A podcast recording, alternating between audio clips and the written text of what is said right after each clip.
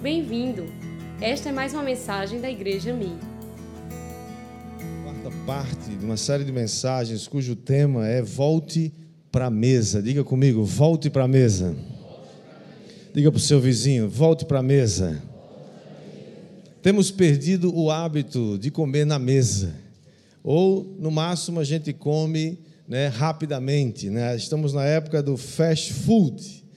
Mas o Senhor nos chama para voltar para a mesa e ter comunhão com Ele. Primeira semana nós vimos volte para a mesa com Jesus e tenha revelação das coisas grandes e ocultas que você ainda não sabe. Segunda semana nós vimos volte para a mesa e desfrute da companhia da sua família. Vença os inimigos da mesa. Vença o celular desliga. Hoje eu vi uma coisa interessante: uma família que decidiu que no domingo eles iam desligar a internet de casa. Telefone desligou tudo. Dia de descanso, dia do Senhor, vai ser dia também sem internet. Né? Eu tenho certeza que eles não morreram porque ficaram sem um dia, sem internet. Né? Terceira semana, semana passada, nós vimos Volte para a Mesa e tenha saúde. Deus deseja que você tenha saúde. Diga amém. Deus deseja que você tenha saúde física, saúde emocional, saúde espiritual. Deus deseja que você tenha saúde mental, saúde familiar.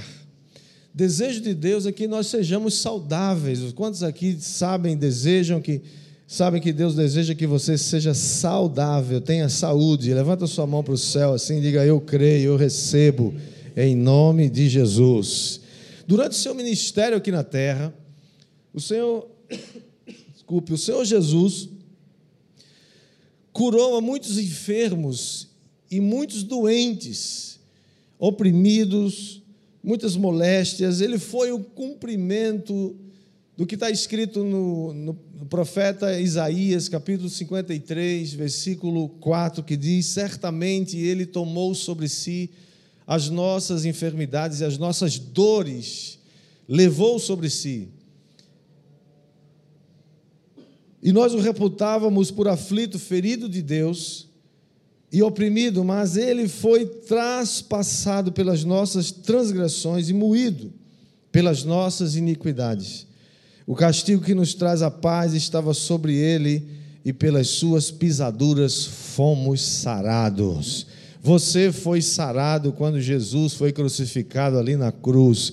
Ele levou sobre si as suas dores, as suas doenças, as suas enfermidades.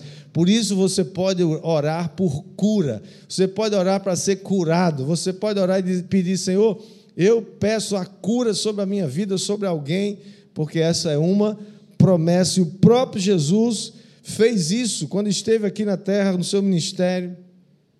Em Atos 10, 38, diz que Deus ungiu a Jesus de Nazaré com o Espírito Santo e com poder, o qual andou por toda parte, fazendo bem e curando a todos os oprimidos do diabo, porque Deus era com ele. E assim como Deus era com Jesus, Deus também está com você, está comigo. Ele disse: Vão e eu vou com vocês. Quem crê e recebe, diga amém. Hoje, nós queremos enfatizar a saúde da sua alma. Deus deseja que você tenha saúde na alma. Volte para a mesa e tenha saúde na sua alma. Diga para o seu vizinho: Deus deseja que você tenha saúde na sua alma. Vamos orar. Baixa sua cabeça, feche seus olhos por um instante. Pai, em nome de Jesus, tua palavra diz que o Senhor deseja que nós tenhamos saúde. Eu declaro nessa noite que a tua presença, o teu espírito, que está aqui permeando esse lugar, ele é poderoso para curar todo tipo de enfermidade e doença.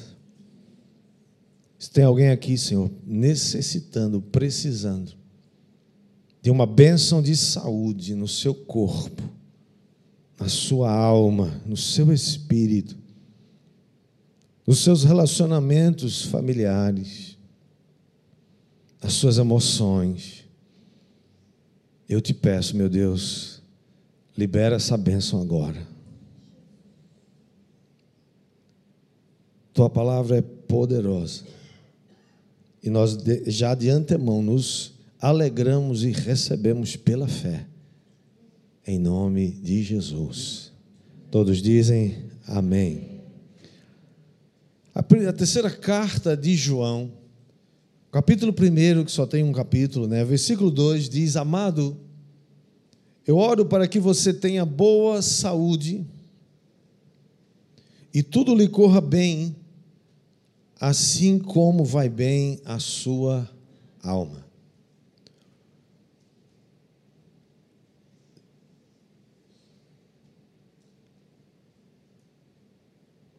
Primeiro Tessalonicenses capítulo 5, versículo 23, diz que nós somos um ser trino, um ser de três partes: corpo, alma e espírito. E diz assim: O mesmo Deus da paz vos santifique em tudo, e o vosso espírito, alma e corpo sejam conservados íntegros e irrepreensíveis na vinda do nosso Senhor Jesus Cristo. Último mês de setembro foi dedicado ao combate e à prevenção do suicídio. Muitos países do mundo fizeram isso. Os dados sobre suicídio são alarmantes e têm crescido a cada ano. Segundo a Organização Mundial de Saúde, a OMS, um órgão da ONU, diz que a cada 40 segundos uma pessoa tira a sua própria vida no mundo. Podemos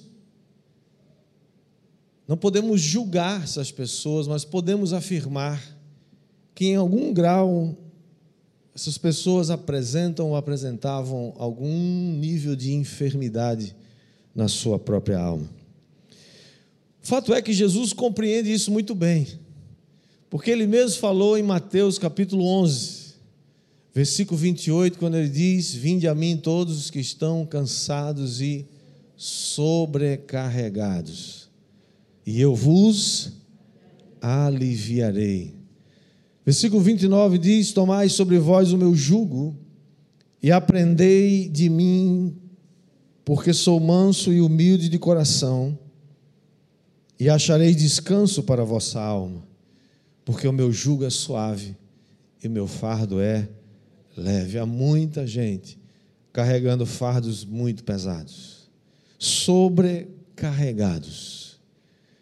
A vida é um fardo e é um jugo, não tem como fugir disso. Mas Jesus está dizendo que o fardo dele é leve, o jugo dele é suave. Se o fardo começa a ficar muito pesado, isso começa a gerar uma sobrecarga. E Jesus está dizendo: Venham a mim, eu vou aliviar essa carga. Quem crê, recebe, diga amém. Portanto, a nossa alma é esse centro né, da mente, da vontade, das emoções, e ela carrega consigo as atividades referentes à vida, como pensamento, como afetividade, como sensibilidade. Na verdade, quando nós falamos de emoções, temos que falar também de sentimentos. Nossas emoções, irmãos, são um dom de Deus. Diga amém. Nossas emoções são um presente de Deus para nós. A capacidade de sentir, a capacidade de perceber, foi Deus que nos deu essa bênção, por isso amamos, por isso temos compaixão, por isso podemos sentir a presença de Deus, por causa dessa capacidade que nos foi dada por Deus. Uma emoção é um estímulo que você recebe Mas a emoção ela tem uma característica, ela é passageira. Ela passa. Ela pode gerar um sentimento ou não. Por outro lado, o sentimento é algo que é o resultado de uma emoção, mas ela pode, ou ele pode ser bem mais demorado. As reações que são geradas pelas emoções, elas funcionam como gatilhos que produzem né, algum sentimento. É por isso que você e eu precisamos ter sempre alguém com quem a gente pode conversar, com quem a gente pode compartilhar os nossos sentimentos, com quem a gente pode confessar nossos pecados, com quem a gente pode se abrir e pedir oração e ter um alívio, ter um escape, né? Tiago 5,16 diz o quê? Confessai os vossos pecados uns aos outros e orai uns pelos outros para serdes para serdes curados, porque muito pode pela sua eficácia a oração de um justo. Você já experimentou quando coisa não está indo bem, tem algumas coisas aí esquisitas e você pede oração para alguém, por favor, ora por mim. Estou precisando de oração. Como isso é forte, como isso é poderoso, ter alguém que pode nos ajudar nessas horas. Portanto, muito diferente das emoções, né? os sentimentos eles podem é, não ser passageiros, eles não são passageiros, às vezes eles demoram. Alguns casos eles podem durar a vida toda. E em alguns casos, como sentimentos negativos, isso pode provocar, como por exemplo, tristeza profunda, pode provocar doenças fortes, como depressão. Aliás, a depressão hoje já é considerada a maior causa de suicídios no mundo inteiro. Além do mais, a causa do sentimento muitas vezes não é muito facilmente identificada. Às vezes as pessoas estão tristes, estão angustiadas, mas não sabem por quê. O que desencadeou aquilo? Qual foi o gatilho que desencadeou aquilo, que está adoecendo a sua alma? A pergunta que a gente faz é: como é que nós lidamos com as emoções? Como nós lidamos, por exemplo, com a ira? Como lidamos com a raiva? Porque ela afeta, ela nos afeta. A ira ou a raiva não resolvida é um dos principais fatores de destruição de casamentos hoje. Famílias adoecidas, vínculos familiares que foram rompidos, porque raiva é a emoção fora de controle. E o que, a Bíblia diz então sobre essa emoção chamada ira? Será que Jesus se irou? Você tem alguma notícia que Jesus se irou? Sim. Jesus se irou.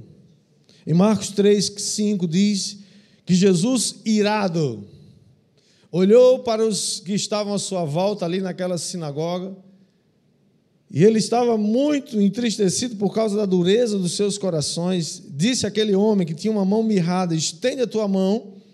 Ele a estendeu e ela foi completamente curada. Jesus se irou. Portanto, se Jesus não pecou, e ele não pecou mesmo, então irar-se não é necessariamente um pecado. Aliás, Jesus, não só Jesus, mas em Efésios capítulo 4, versículo 26, diz: Irai-vos e não pequeis. Ele está dizendo que eu posso me irar e não pecar, é porque eu posso me irar e não pecar. E diz mais: Não se ponha o sol sobre a vossa ira e nem deis lugar ao diabo. A ira não é pecado, mas ela pode muito rapidamente levar-nos a pecar se ela não for controlada. O que a Bíblia está dizendo para nós, irmãos, é: na sua ira não peque. Por quê? Porque a ira é uma emoção. E como toda emoção, ela é passageira.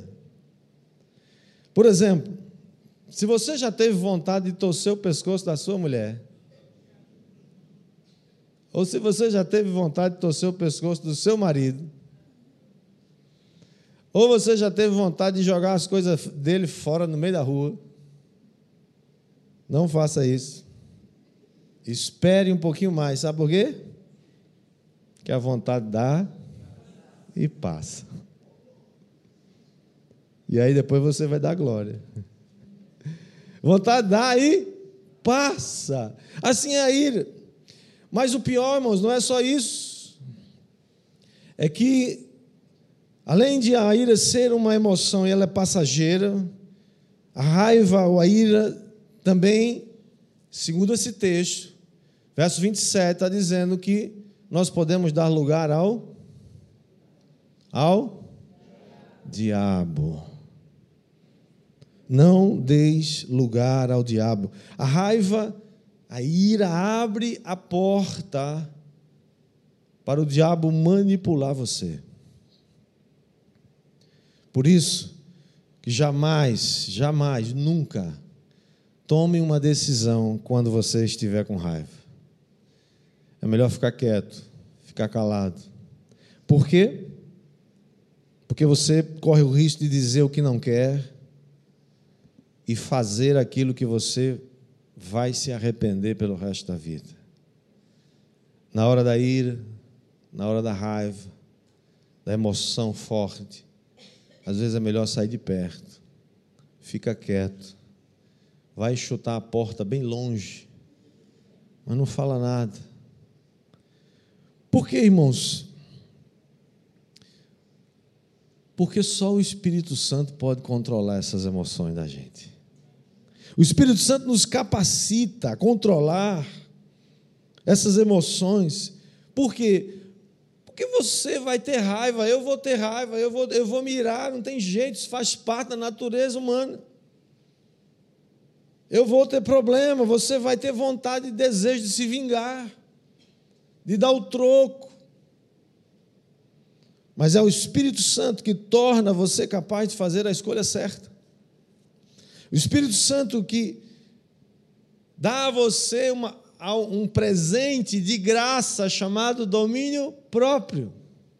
O que é o domínio próprio? É a capacidade de você autogovernar-se, não pela sua própria capacidade, mas pela capacidade do Espírito, que ajuda você a tomar a decisão correta e fazer a boa escolha.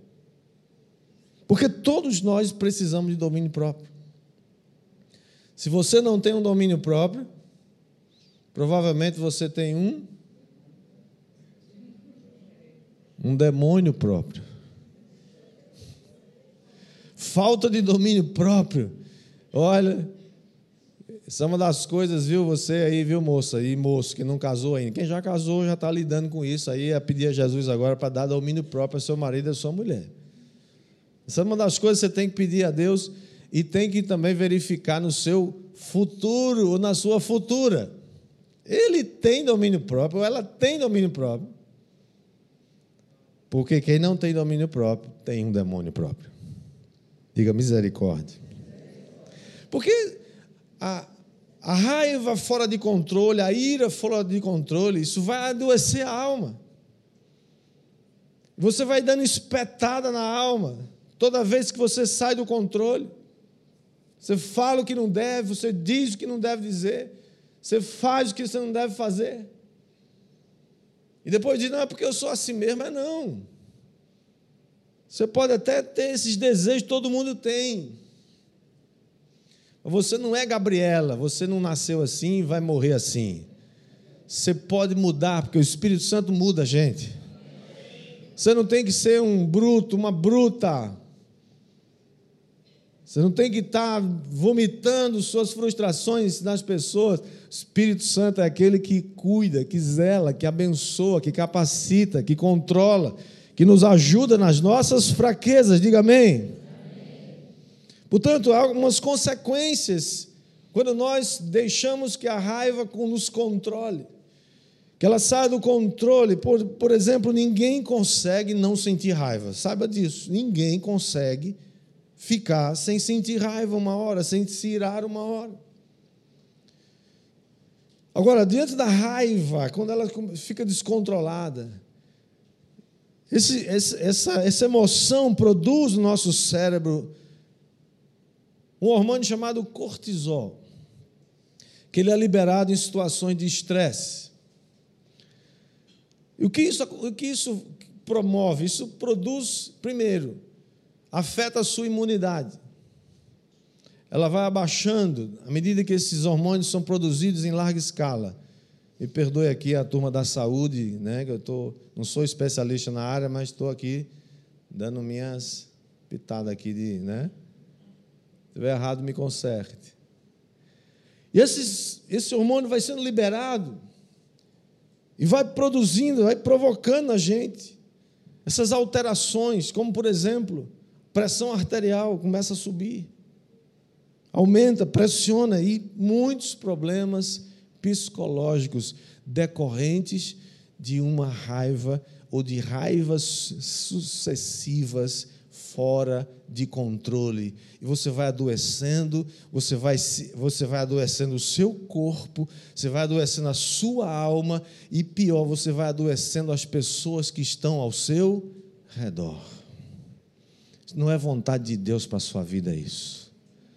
Vontade de Deus para você é que você tenha controle, você tenha saúde na sua alma. Você tenha, você vai dizer, eu não dou conta de me controlar, que dá vontade mesmo de torcer o pescoço de alguém. Mas você vai dizer, Senhor, eu confio que o Espírito Santo me capacita a me dominar, a ter autocontrole, a ter domínio próprio. Porque muitos irmãos estão sendo é, quando agredidos, todos nós estamos sujeitos a situações de agressividade. E eles então, alguns dizem assim: ah, porque meu pavio é curto mesmo. Outros dizem assim: eu nem pavio tenho. Bateu, levou. Né? Isso é vendido como se fosse um, uma coisa muito desejável, uma característica da personalidade, uma atitude altruísta, altiva, não sei o quê, e outras bobagens.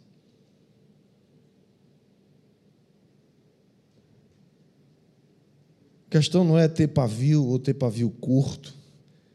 A questão é, dependa do Espírito Santo. Você não precisa de pavio, você precisa da bênção do Espírito Santo na sua vida.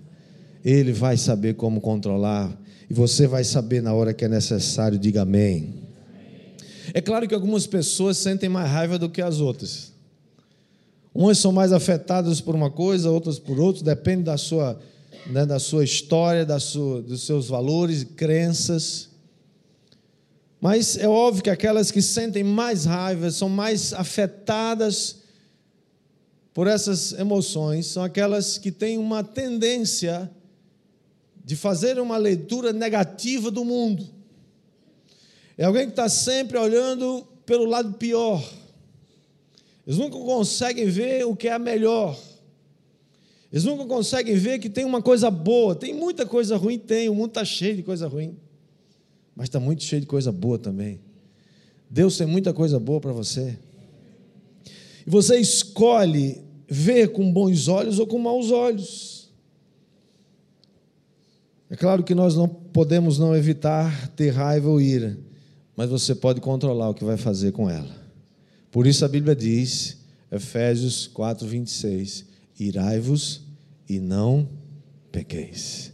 Você pode se irar, mas pode vencer a ira, diga amém. Alguns, um, quem trabalha com isso, né, com esses, esses sentimentos, com essa, os psicólogos, o pessoal da área aí da, da, que cuida da mente, né, das emoções, eles têm algumas dicas, por exemplo, queria dar aqui quatro dicas para você lidar com a ira. Primeiro, pense antes de falar. Óbvio isso, né? Se você não vai falar alguma coisa que edifica, fica calado. Fica quieto, sai de perto. Vai chutar o cachorro de alguém. Não, não faz isso não, quem não pode fazer. maltrato de animais.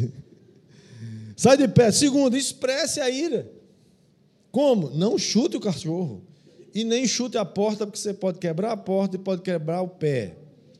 Prejuízo é grande. Expressa a sua ira, sabe o que é? Às vezes alguém motivou isso, você deve, você pode sim. Dizer para essa pessoa, o que a Bíblia diz? Se alguém pecar contra ti, vai a ele, tu e ele somente. Mateus 18. Expressa a ira isso, dizer, olha, eu não gostei que você falou. Desculpa, eu acho que isso não é agradável, isso, isso é constrangedor. Fala para essa pessoa como é que você gostaria. A gente não tem muito esse hábito de, dessas bandas do hemisfério, né? De fazer isso, mas isso é saudável. A gente não faz e fica com aquele turbilhão aqui dentro. E aí corta relações com a pessoa, começa a falar para os outros, aí vira fofoca. Melhor expressar a ira. Terceiro, canaliza a ira. O que, que é isso? Essa emoção, né? Essa emoção, toda emoção produz uma adrenalina, especialmente essas fortes aí, né? A ira é uma emoção forte. Libera muita adrenalina aqui, né? Dá muita energia. Então, canaliza isso. Vai andar de bicicleta. Vai correr na beira da praia você quer esmurrar alguma coisa? Vai lá para a academia, começa a esmurrar aqueles negócios, aqueles troço grande assim, né? Saco, não sei das quantas, né? Saco de pancada. Vai fazer alguma coisa, canaliza isso. E sabe a última dica? Que essa aqui eu acrescentei: alegre-se.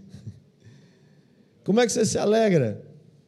Você sabia que a alegria na Bíblia, o alegrar-se, está no nível do mandamento? A Bíblia diz: alegrai-vos no Senhor. Filipenses 4,4 diz: Outra vez vos digo, alegrai-vos.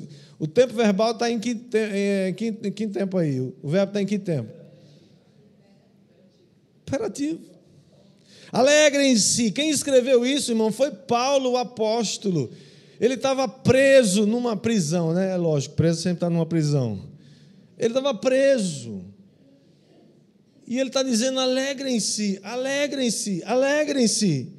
Porque a nossa alegria, a sua alegria não depende das circunstâncias. Diga para o seu vizinho: a sua alegria não depende das circunstâncias. Neemias 8,10 diz: A alegria do Senhor é a minha força. Diga comigo: a alegria do Senhor é a minha força. Outra vez, a alegria do Senhor é a minha força. Outra vez, a alegria do Senhor é a minha força.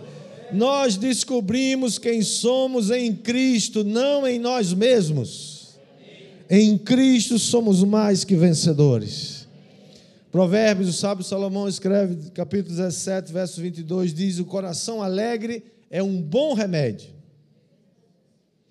Se o coração alegre é um bom remédio, o coração entristecido é um mau remédio. É um veneno, é isso mesmo, Tia Rosa. Mas o espírito abatido faz secar os ossos. Irmãos, alguém pode dizer assim, mas como é que eu vou me alegrar com tanta confusão ao meu lado, ao meu redor? Como é que eu vou me alegrar se só tem motivos para eu estar triste? Mais uma vez, quero lembrar ao amado, amada viajante, deste planeta. Que isso não é uma habilidade pessoal, isso é um presente do Espírito Santo. E todos aqueles que creem recebem. Como é que você consegue explicar que Paulo e Silas estão numa prisão e levaram laboradas nas costas, foram massacrados, foram maltratados e eles estão adorando e cantando. Como?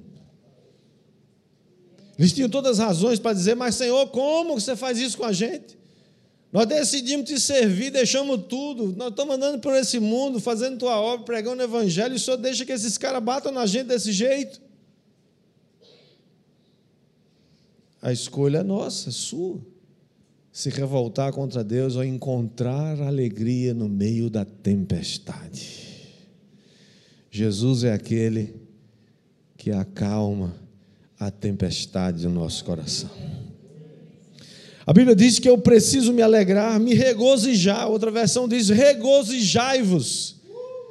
Como é que eu vou me regozijar? Ah, irmãos, regozijar é um mandamento, por quê? Porque eu não quero me regozijar, eu quero é mirar, eu quero é natural, eu quero é me vingar, eu quero é de torcer o pescoço, eu quero é chutar alguém. Isso é a natureza humana. Mas o Espírito Santo que habita em você te capacita a se regozijar como um milagre no meio da luta, da agonia. E as pessoas olham e ficam assim: peraí, peraí, peraí, peraí, peraí, você é maluco? De que planeta você é? Você já foi em velório de crente? Onde a família também é crente, a família conhece Jesus. Velório de crente tem choro, tem lamento, tem tristeza pela dor da separação, mas não tem desespero, não tem agonia, não tem ninguém dizendo: Meu Deus, minha vida acabou. Não, a vida começou agora. Um dia a gente vai se ver de novo. Velório de crente tem esperança. Então, irmãos, isso não, faz, não, não, é, não, é, não cabe na cachola aqui né, né do esquema do chip natural da mente humana, isso é sobrenatural. Alegrar-se no Senhor é sobrenatural. 1 Tessalonicenses, o apóstolo Paulo ainda continua dizendo, no capítulo 5, verso 16, ele diz: Alegrem-se quando vocês receberem um bom presente.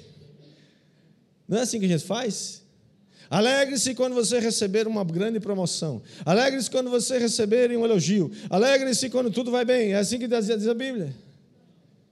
Alegre-se sempre. Quando, pastor? Quando leva uma topada? Alegre-se. Deus tem um propósito nessa topada.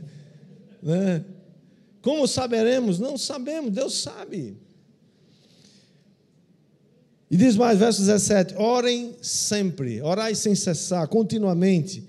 Deem graças em todas as circunstâncias, pois esta é a vontade de Deus para vocês em Cristo Jesus. Não apaguem o espírito. Irmãos, quero declarar para você hoje: não bloqueie sua alegria. Não trave sua alegria. Sua alegria não depende do que está acontecendo com você agora. Não depende de quanto, quantas contas você tem para pagar amanhã, quanto dinheiro você tem, quanto você não tem. A sua alegria é um presente de Deus. Diga: ninguém vai roubar a minha alegria. O diabo é um ladrão de alegria. Ele quer roubar a sua alegria. Ele quer ver você triste, angustiado, desesperado. Deus deseja que você reflita a alegria do Espírito Santo. Deus tem toda a alegria que você precisa, diga amém. Ela é fruto do Espírito Santo, é um presente de Deus para você. Com ela, com a alegria do Senhor, você vence principados e potestades. Quantos aqui querem vencer os inimigos? Dê glória a Deus. Último texto, quero ler. Está em Atos capítulo 2, verso 17, que diz: Acontecerá que nos últimos dias Diz o Senhor: estamos vivendo os últimos dias. Desde dois mil anos atrás que os últimos dias começaram. Diz o Senhor que derramarei do meu espírito sobre toda a carne. Vossos filhos e vossas filhas profetizarão. Vossos jovens terão visões. Vossos velhos, vossos anciãos sonharão. Sabe, queridos, o Espírito do Senhor já foi derramado sobre toda a terra, nos capacitando e nos dando saúde em todas as áreas da nossa vida. É tempo profetas se levantarem e profetizarem. É tempo de jovens se levantarem e receberem visões. É tempo de anciãos se levantarem e sonhar os sonhos de Deus para esta e a próxima geração. Isso é saúde. Mas sabe, quanto mais a gente fica girando em torno da doença, só fala da doença, só fala da dor, só fala da enfermidade, só fala dos, dos insucessos, só fala das coisas que estão erradas, só fala das notícias que Satanás está dando todo dia. Todo dia ele está fazendo milhões de coisas tristes, quebras, acidentes, morte, dor, sofrimento. Mas Deus está no controle de todas as coisas. Volte para a mesa. Volte para a mesa do Senhor. Hoje é dia da gente voltar para a mesa. A mesa do Senhor. Hoje é dia de ceia. Aqui tem pão e tem um cálice. Eles representam o corpo de Jesus Cristo. Eles representam o corpo de Cristo que foi pregado na cruz. E a Bíblia diz que quando ele foi quebrado, quando ele foi crucificado, ele levou sobre si todas as nossas doenças. As doenças físicas e as doenças emocionais, psicossomáticas, doenças que ninguém sabe o que é Doença que está lá doendo, mas ninguém sabe como, o que está acontecendo. Jesus levou sobre ele também essas doenças. E eu quero profetizar na sua vida hoje. Que se você precisa de uma cura, de uma bênção de cura, você vai receber hoje, em nome de Jesus. Se você precisa de cura na sua alma, Deus vai liberar uma cura sobre você hoje. Se você precisa de paz, Deus vai curar você hoje. Se você precisa de alívio, está pesado, está sobrecarregado, Deus vai aliviar seu peso hoje, se você confia em Deus. Se você precisa de uma cura na sua alma, você está atolado num lugar, num pântano, você não vê esperança, você não vê saída, você não tem razão para se alegrar, você não quer nem sair de casa.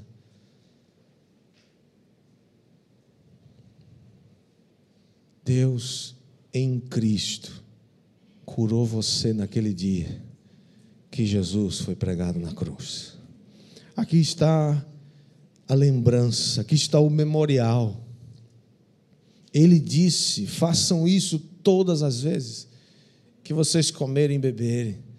Lembrem-se do sacrifício que foi feito na cruz do Calvário. É nele que temos esperança, é nele que temos cura. É nele que fomos sarados. O texto diz que nós não seremos sarados, nós já fomos no passado. O que precisa agora é você e eu nos apropriar dessa verdade, nos apropriar dessa, desse princípio. E dizer: Senhor, é hoje, é hoje o dia que eu quero ser curado. Talvez você seja como aquele homem que estava lá na sinagoga, escondido, ninguém sabia ele tinha uma mão mirrada. Talvez ele estivesse escondendo a mão, com a mão no bolso, não sei. Aquele dia, Jesus sabia que ia curar aquele homem. Chamou ele, disse: estende tua mão. Ele estendeu e ele foi curado na mesma hora. Feche seus olhos agora. E se você deseja, se você tem uma necessidade, se você precisa de cura, se você tem uma mão mirrada ou uma, uma ideia mirrada, ou um coração mirrado, alguma coisa que você precisa de cura hoje. Eu creio e eu declaro que hoje é dia de salvação, hoje é dia de cura, hoje é dia de saúde. E se você tem um desejo, se você tem uma necessidade, eu vou orar agora. Eu vou clamar ao nome de Jesus. E vou pedir que o poder da cruz e da ressurreição de Jesus Cristo toque agora seu corpo, toque agora sua alma, toque a sua família agora.